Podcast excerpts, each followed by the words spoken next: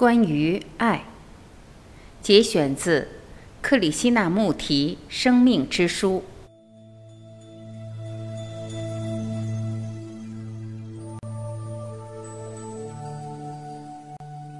爱是不可知的，只有当已知被理解和超越之后，它才能够被意识到。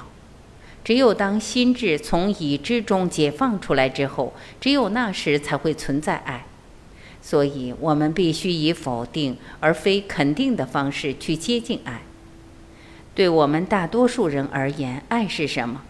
对于我们，当我们爱时，其中存在占有、支配或谄媚。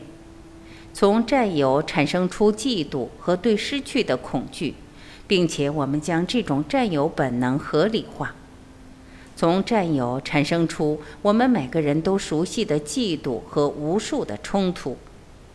占有不是爱，爱也不是多愁善感，多愁善感情绪化排除爱，多愁善感和情绪只是感觉，唯独爱能够转变疯狂、混乱和冲突。没有任何思想体系、任何左派或右派的理论能够给人类带来和平、幸福。存在爱的地方，不存在占有和妒忌，而是存在宽容和慈悲。不是在理论上，而是在实际上存在。对于你的妻子，对于你的孩子，对于你的邻居，对于你的仆人，唯独爱能够带来慈悲、美、秩序以及和平。当你停止存在时，爱及其祝福就出现了。只要我们占有，我们就绝没有爱。我们知道作为感情的爱，不是吗？当我说我们爱时，我知道嫉妒，我知道恐惧，我们知道焦虑。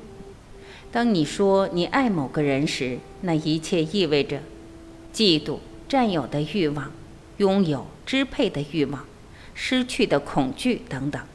我们称这一切为爱。而我们不懂得没有恐惧、没有嫉妒、没有占有的爱，我们只是将那种没有恐惧的爱的状态语言化，我们称之为非个人的、纯粹的、神圣的爱，或上帝知道的其他什么。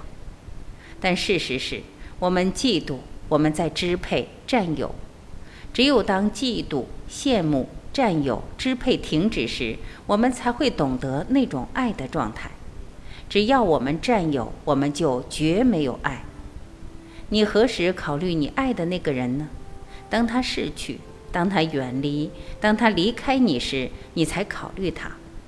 因此，只有当你受到干扰，当你受苦时，你才想念你说你爱的那个人。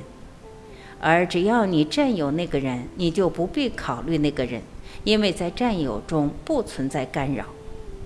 当你受到干扰时，思考才会出现；而只要你思考的是你所谓的爱，你就必定受到干扰。毫无疑问，爱不是一件关乎心智的事情，而因为我们的心灵充满了心智的勾当，所以我们没有爱。心智的勾当就是嫉妒、羡慕、野心、成名、成功的欲望。心智的这些勾当充满了我们的心灵。那时你说你爱某个人，而当你内心充满这些混乱因素时，你又如何能够爱？当冒烟时，又如何能够存在纯粹的火焰？爱不是一种义务。当存在爱时，不存在责任。当你爱你的妻子时，你与她分享一切。你的财产、你的麻烦、你的焦虑、你的喜悦，你不支配。你和他都不是被用完然后被扔到一边的人，一种延续你姓氏的生殖机器。当存在爱时，责任这个词就消失了。只有心中没有爱的人，才谈论权利和责任。在这个国家，责任和权利已经取代了爱。规则已经变得比爱的温暖更重要。当存在爱时，问题就简单了；当不存在爱时，问题变得复杂。当一个男人爱他的妻子和孩子时，他绝不会依照责任和权利去思考问题。先生们，请检查你们自己的心灵和头脑。我知道你一笑了之，不顾及他人的人玩弄的诡计之一就是嘲笑某个东西，然后置之不理。你的妻子不分担你的责任，你的妻子不分享你的财产，她不拥有你所有一切的一半，因为你认为女人不如你自己。认为她是某种养着以便当你性欲需要时方便使用的东西，而当女人反抗时，你就朝她喊出这些话。正是一种固化的社会，一种退化的社会，才谈论责任和权利。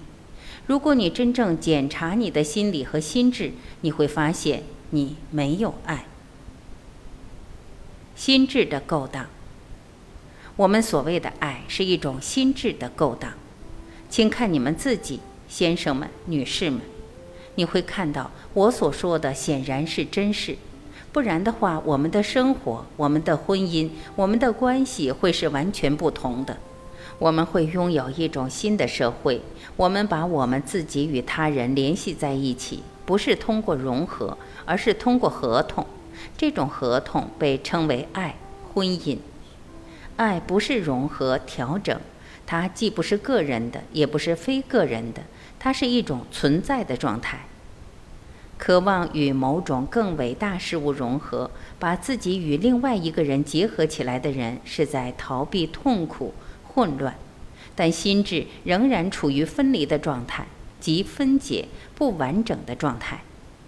爱既不懂得融合，也不懂得非融合，它既不是个人的，也不是非个人的。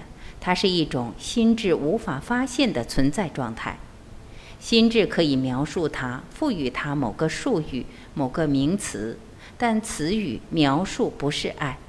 只有当心智安静时，它才会懂得爱，而那种安静状态不是一种要去培养的东西。对婚姻的考量，我们试图了解婚姻的问题。其中包含性关系、爱、友谊和共享。显然，如果不存在爱，婚姻就变成了一种耻辱，难道不是吗？那时，它仅仅变成了满足。爱是最难以做到的事情之一，难道不是吗？只有当自我缺席时，爱才会出现，才会存在。没有了爱，关系就是一种痛苦。无论多么令人满足，或者无论多么肤浅，它都会导致带有各种各样病症的厌倦、例行公事和习以为常。那时，性问题变得至关重要。在对婚姻的考量中，无论它是否必要，一个人都必须首先理解爱的含义。毫无疑问，爱就是贞洁。没有爱，你无法做到贞洁。你或许独身，无论男人还是女人，但如果不存在爱，那不是贞洁，那就不是纯洁。如果你拥有某种贞洁的理想，即如果你想变得贞洁，那么其中不存在爱，因为那只是变成某种你认为高贵、你认为会帮助你发现真实的事物的欲望，根本不存在爱。放荡不是贞洁，它只是导致退化和痛苦。对某种理想的追求也是如此，两者都排除爱，都隐含着变成某种东西，沉溺于某种东西，因而你变得重要。而在你重要的情况下，爱就不存在了。爱不能够调整，爱不是心智的事情，难道是吗？爱不只是性行为，难道是吗？爱是某种心智无法想象的东西，爱是某种无法公式化的东西。而没有爱，你变得相关；没有爱，你结婚，然后在那种婚姻里，你们调整自己以适应彼此。多么好听的词语！你们调整自己以适应彼此，这也是一种智力的过程，难道不是吗？这种调整显然是一种心理过程，所有的调整都是。但毫无疑问，爱不能够调整。你们知道，先生们，难道你们不知道？如果你爱另外一个人，就不存在调整，只存在完全的融合。只有当不存在爱时，我们才确实开始调整，并且这种调整被称为婚姻。因此，婚姻失败，因为它恰恰是冲突，两个人之间战争的根源。它是一个极其复杂的问题，像所有的问题一样，但比其他问题更复杂，因为欲望、迫切要求是如此强烈。因此，一个只是调整他自己的心智，绝不会是贞洁的；一个通过性寻求幸福的心智，绝不会是贞洁的。尽管你可能在那种行为中暂时找到自我克制、忘我，但对那种幸福的追求本身，这种追求和心智有关，恰恰是心智不贞洁。只有当存在爱时，贞洁才会出现。爱就是贞洁。这个性的问题不是简单的问题，它无法在它自身的层面上得到解决。试图纯粹以生物学的方式解决它是荒谬的，并且通过宗教去处理它或试图解决它，好像它只是身体调整、腺体活动的问题，或者用禁忌和谴责去阻碍它，都太不成熟、幼稚和愚蠢了。解决它需要充满最高秩序的智慧，在与他人的关系中了解我们自己需要，远比了解自然更敏捷和微妙的智慧。但我们寻求以没有智慧的方式去理解，我们想要一种立即的行动，一种立即的解决，因而问题变得越来越重要。爱不仅是思想，思想只是大脑外表的行动。爱更加深刻，并且生命的深刻性只有在爱中才会得到发现。没有了爱，生命就失去了意义，而这正是我们生存悲哀的部分。我们变老而仍然不成熟，我们的身体变老、变胖、变丑，而我们仍然不顾及他人。尽管我们读书谈论生命的芬芳，但我们从未认识它。仅仅阅读和说说，标示着极其缺乏让生命丰富的心灵的温暖，并且没有那种爱的品质。任你怎么做，加入任何社团，制定任何律条，你都不会解决这一问题。爱就是贞洁，单单智力不是贞洁。努力在思想上贞洁的人是不贞洁的，因为他没有爱。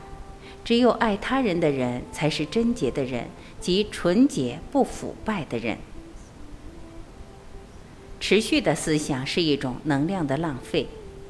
我们大多数人把我们的生命花费在努力奋斗中，而努力、挣扎和奋斗是那种能量的浪费。人类贯穿整个人类史，说过要发现真相或上帝，无论怎样称呼他。你必须独身，即你发誓贞洁，然后就压抑、控制，终生与自己做斗争，以遵守誓言。请看这种能量的浪费，放任也是能量的浪费。当你压抑时，它更具重要性。进入了压抑、控制和对欲望的拒绝中的努力，扭曲你的心智，而通过那种扭曲，你拥有了某种变成苛刻的简朴感。请注意听，请在你自己身上观察它，并且观察你周围的人，观察这种能量的浪费，观察这种斗争。那么你会看到，不是性的实施，不是性行为，而是其中牵涉的思想、意向和快乐，对他们的持续思想是能量的浪费。因为大多数人浪费他们的能量，或者通过否定拒绝性。或者通过发誓保持贞洁，或者通过无休止地考虑它。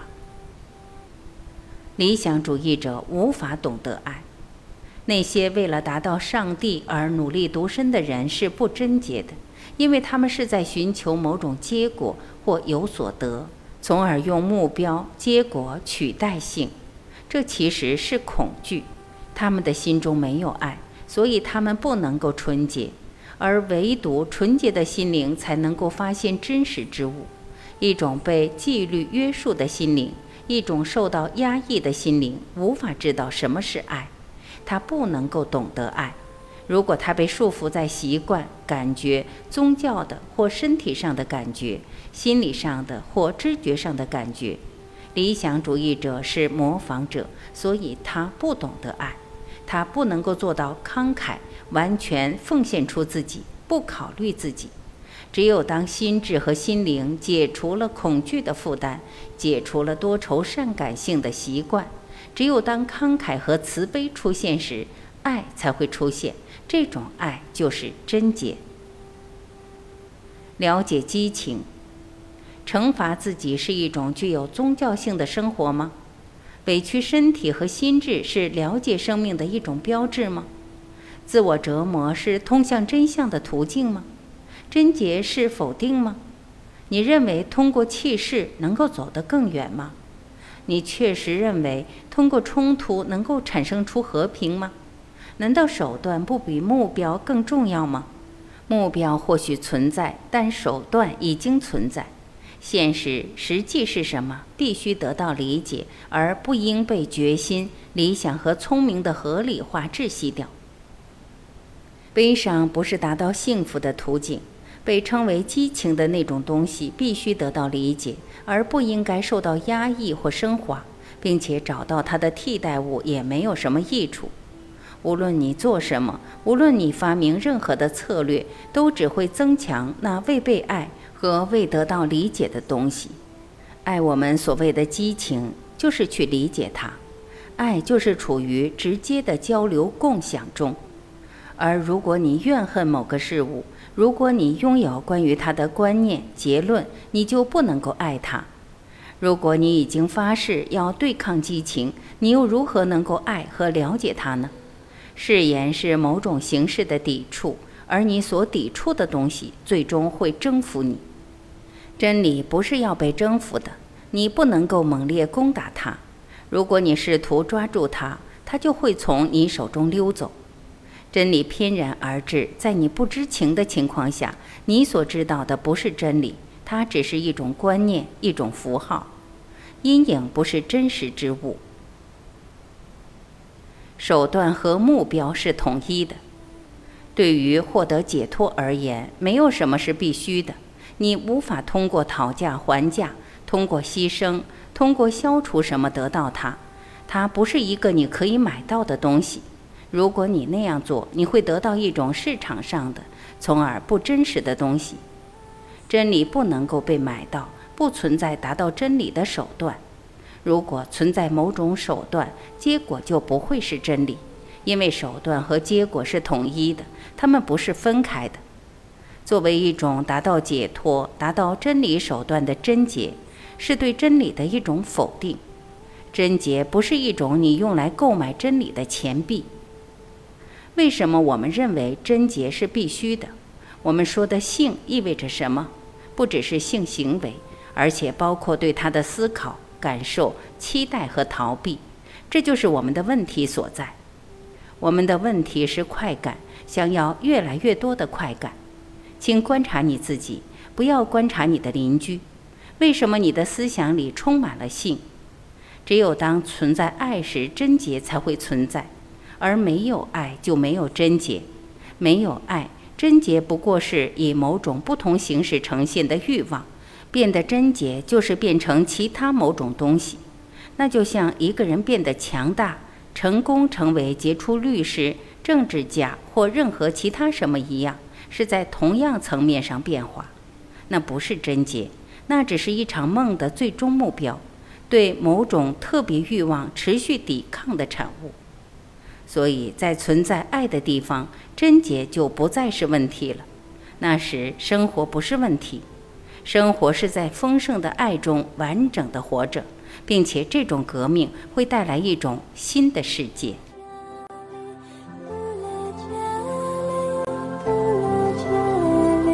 感谢聆听，我是晚琪，再会。